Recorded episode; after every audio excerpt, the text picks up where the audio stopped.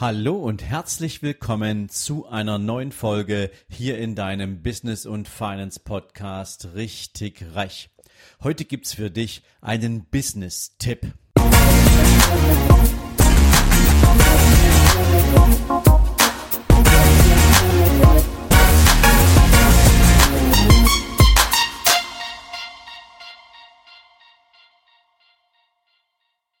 Guten Morgen und herzlich willkommen zu einer neuen Business-Folge und zu einer neuen Folge der Mythen der Selbstständigkeit. Ja, und heute möchte ich mal ein Thema ansprechen, was dir häufig von Menschen entgegengehalten wird, die zu diesen 98 Prozent derer gehören, die ihr Unternehmen nach einiger Zeit wieder an, die, an den Nagel hängen, die aufgegeben haben, die nicht durchziehen. Und das, weil sie einfach ihre Hausaufgaben nicht gemacht haben, weil sie naiv rangegangen sind, weil sie sich auf ihre Selbstständigkeit nicht vorbereitet haben und jetzt natürlich gern die Schuld bei anderen suchen. Dieses Thema, um das es geht, ist, dass dir immer irgendjemand sagt, der Wettbewerb ist so hart. Dein Markt ist ein Haifischbecken. Und dazu würde ich heute gern mal Stellung beziehen.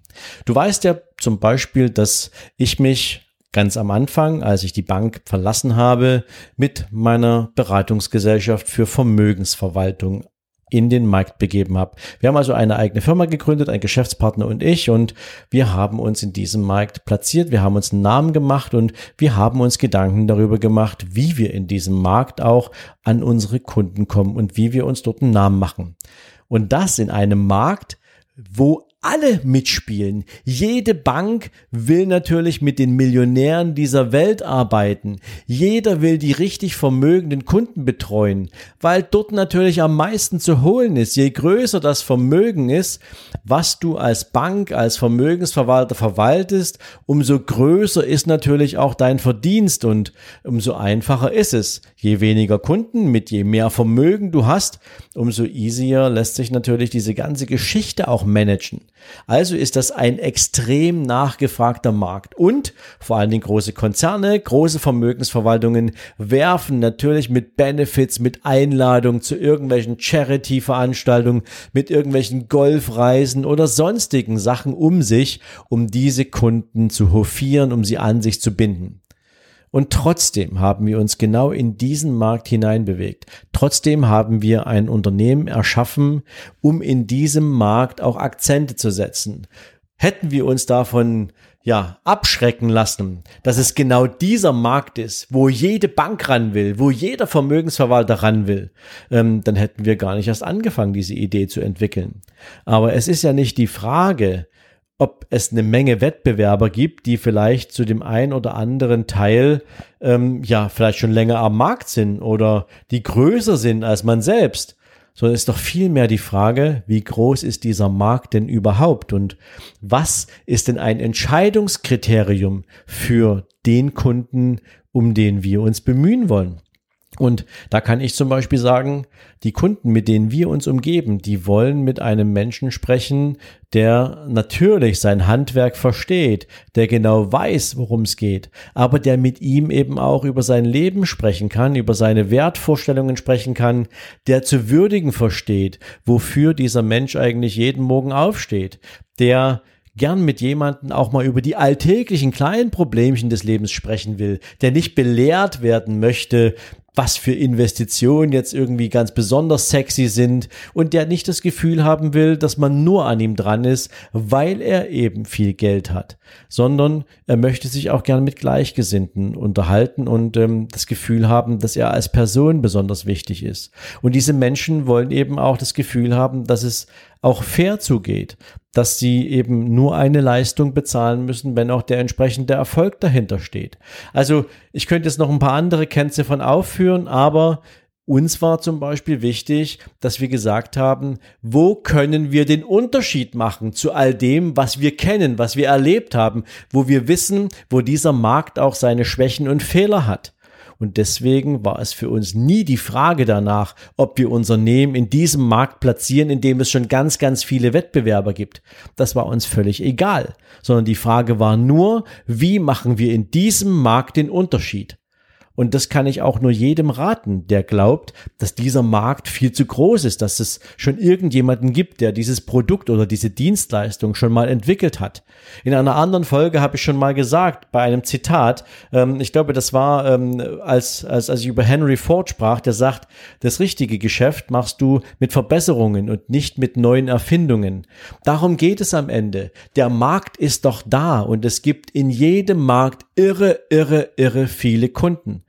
Und jeder Kunde reagiert auch auf einen Produktanbieter anders. Ich gebe dir mal ein Beispiel. Ist jetzt vielleicht nicht gerade sexy, aber es gibt eine Menge Unternehmen, die produzieren halt natürliches Mineralwasser. In Plastikflaschen, in Glasflaschen, in kleinen, in großen Abfüllungen etc. Jetzt gibt es aber ein Unternehmen auf dieser Welt, was diesen ganzen Markt dominiert und das ist Nestle. Aber was hat Nestle durch seinen Vorstandschef in den letzten Jahren für eine Diskussion angestoßen?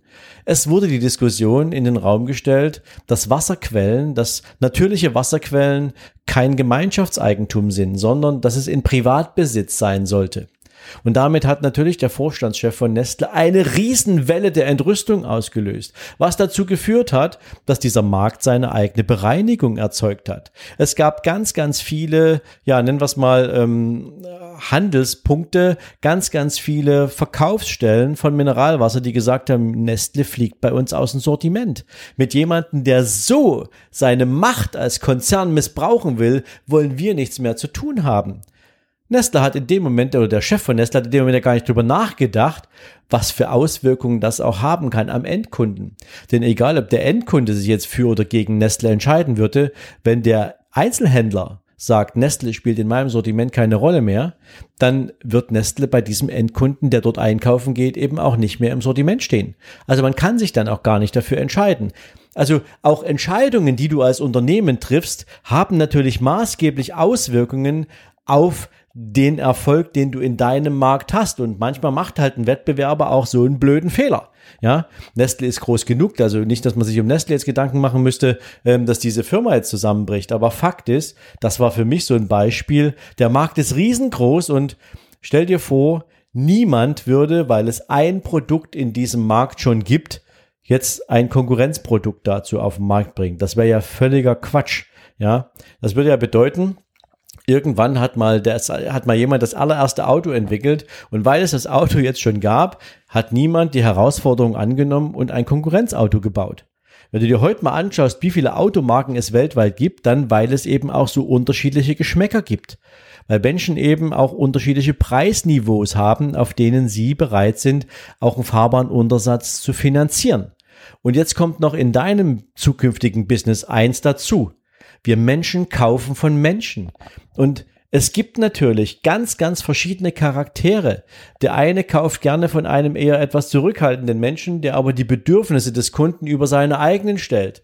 Ein anderer, vielleicht eher so ein typischer Dominanter, der sagt mir völlig wurscht, was das für ein Verkäufer ist. Hauptsache das Produkt ist sexy und macht mich an. Und ähm, da bin ich auch bereit, den entsprechenden Preis für bezahlen. So findet jeder Zielkunde auch sein Produkt und sein Unternehmen und sein Käufer und Verkäufer.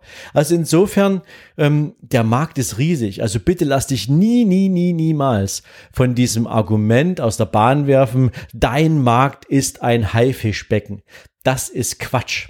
Die Frage ist nur, wie präsentierst du dich deinem Markt? An welcher Stelle machst du für deinen Markt, für deinen Zielkunden den Unterschied? Und wenn du diese Hausaufgaben gemacht hast, dann kann dir gar nichts passieren. Dann wirst du eher noch als jemand wahrgenommen, der in besonderer Weise innovativ ist, der sich viel mehr um das, um die Wirkung des Produkts, der Dienstleistung am Endkunden Gedanken gemacht hat, als der Wettbewerber, der mit diesem Produkt schon seit zig Jahren unterwegs ist und irgendwie die Entwicklung verpennt hat. Bestes Beispiel dafür Nokia.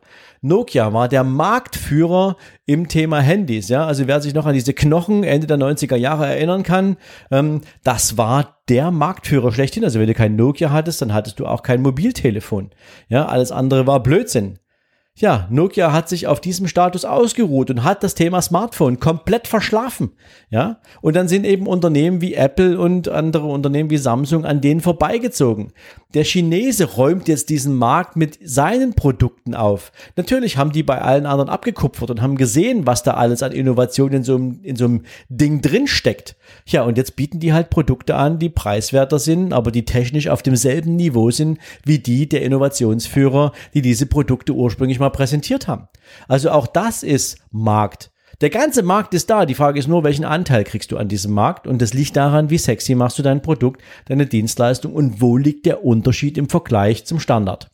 Und deswegen kann ich dir nur sagen, es ist definitiv kein Haifischbecken, sondern es ist richtig, richtig cool, in diesem Becken zu schwimmen, weil du natürlich auch ganz, ganz viel davon lernen kannst, ähm, was die anderen machen und wie sie sich bewegen und ja, was deine Kunden sagen. Wichtig ist das natürlich ganz besonders. Höre auf das, was deine Kunden sagen, denn sie sind dein Markt. Sie machen deinen Markt und sie geben auch vor, wo sich dieser Markt mal hin entwickeln wird. Das ist natürlich dann die ganz hohe Kunst, wenn du bei deinen Kunden das Ohr genau am Bedürfnis hast und du mitnimmst, was werden die denn in einem Jahr nachfragen? Was werden die in zwei Jahren nachfragen?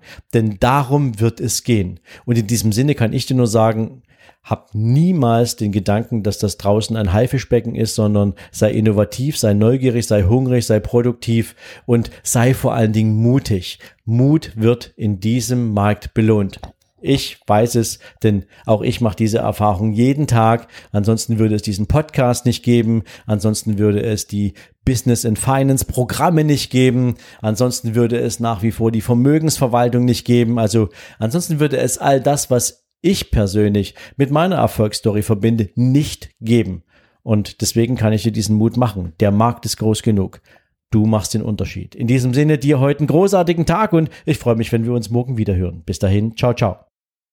Und wenn du für dich aus diesem Podcast oder durch ganz persönliche intrinsische Motivation bereits jetzt schon zu der Erkenntnis gekommen sein solltest, dass es möglich ist, auch mit einem eigenen kleinen Unternehmen zu starten, sein Einkommen dadurch zu erhöhen und so seine Vermögensziele zu erreichen, dann bleib jetzt noch ein bisschen dran. Denn genau für Menschen wie dich habe ich die Business und Finance Masterclass entwickelt. Es ist ein dreitägiges Vollzeitseminar, wo ich mit dir beginne, ganz am Anfang deine eigene Idee für dein eigenes Business zu entwickeln, zu kreieren, herauszufinden, wofür du gemacht bist, herauszufinden, welche Talente du besitzt und wie du sie mit einem geeigneten Produkt in deine eigene Erfolgsstory verwandeln kannst. Dazu bediene ich mich natürlich nicht nur meiner eigenen Expertise, sondern ich habe auch Spezialisten dafür engagiert und so arbeiten wir mit dir drei Tage lang an deinem ganz persönlichen unternehmerischen Konzept. Und nach diesen drei Tagen weißt du ganz genau, wie du starten kannst, du weißt ganz genau, worum es geht und kannst die ersten Schritte bereits zu deinem persönlichen Erfolg gehen. Viermal im nächsten Jahr wird es die Business and Finance Masterclass geben. An vier verschiedenen Orten dieser Welt kannst du dir raussuchen, wo du gern dabei sein möchtest. Dafür lade ich dich herzlich ein. Komm vorbei auf meiner Seite für die Business und Finance Masterclass. Schau dich um, schau, ob es genau das ist, was dich interessiert. Und dann würde ich mich freuen, wenn du mir deine Bewerbung schickst und einen der begehrten 30 Plätze pro Seminar bekommst. Denn mehr Menschen passen da nicht rein und für mehr Menschen möchte ich dieses Seminar auch nicht auf den Weg bringen. Also, ich freue mich auf deine Bewerbung. Ich wünsche dir jetzt einen erfolgreichen Tag und freue mich von dir zu hören. Bis dann. Ciao, ciao.